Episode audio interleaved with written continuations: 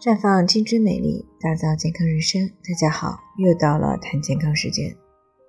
今天呢，我们来聊一聊两三厘米的宫颈多发囊肿，真的不用管吗？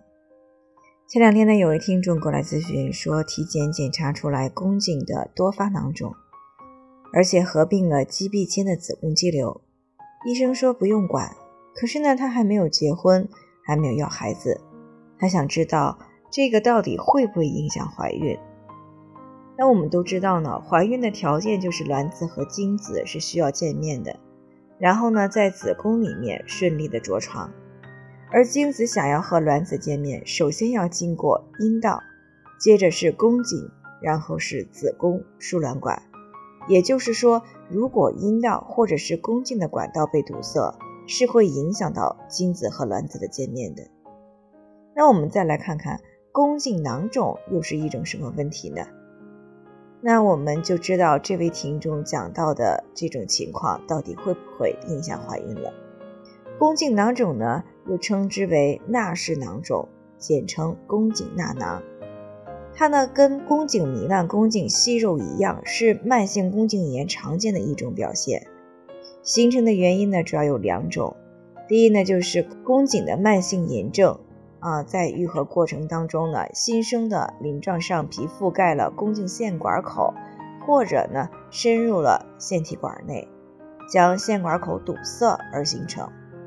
第二呢是腺管周围的结缔组织增生，或者是瘢痕压迫了腺管，使腺管变窄，甚至是阻塞而形成。那正常情况下呢，分布在宫颈上的腺体管。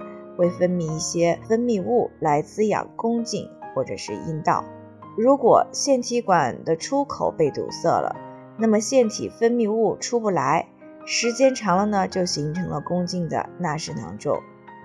就好比皮肤的毛囊被堵塞以后呢，会长痘痘或是痤疮一样。那宫颈腺体管堵塞之后呢，就会容易形成纳氏囊肿。所以说，宫颈腺的囊肿呢，只是炎症造成的一种结果，并不是实际意义上的肿瘤。所以呢，纳囊是一种突出于宫颈黏膜的赘生物。那而宫颈管呢，除了月经期，宫颈口都是闭合的。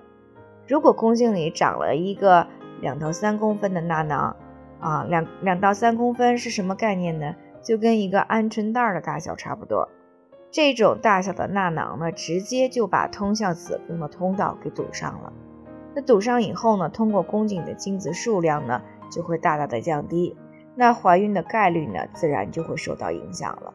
而且呢，如果长期的慢性炎症刺激，特别又合并了 HPV 感染的女性，那么它是有啊这个恶变的可能性的。所以呢。需要女同胞们一定要高度的去重视这个问题。一旦发现了宫颈的纳氏囊肿呢，啊，可以来及时的进行调理，比如说使用灵慧源，逐渐的恢复宫颈的健康。最后呢，也提个醒，关注微信公众号“普康好女人”，普黄浦江的普康健康的康，添加关注以后回复健康自测，或者呢是直接拨打四零零零六零六五六八来咨询。那么你就可以对自己的身体有一个综合评判了。健康老师呢会针对每个人的情况做一个系统的分析，然后呢制定出个性化的指导意见。啊，这个机会呢还是蛮好的，希望大家能够珍惜。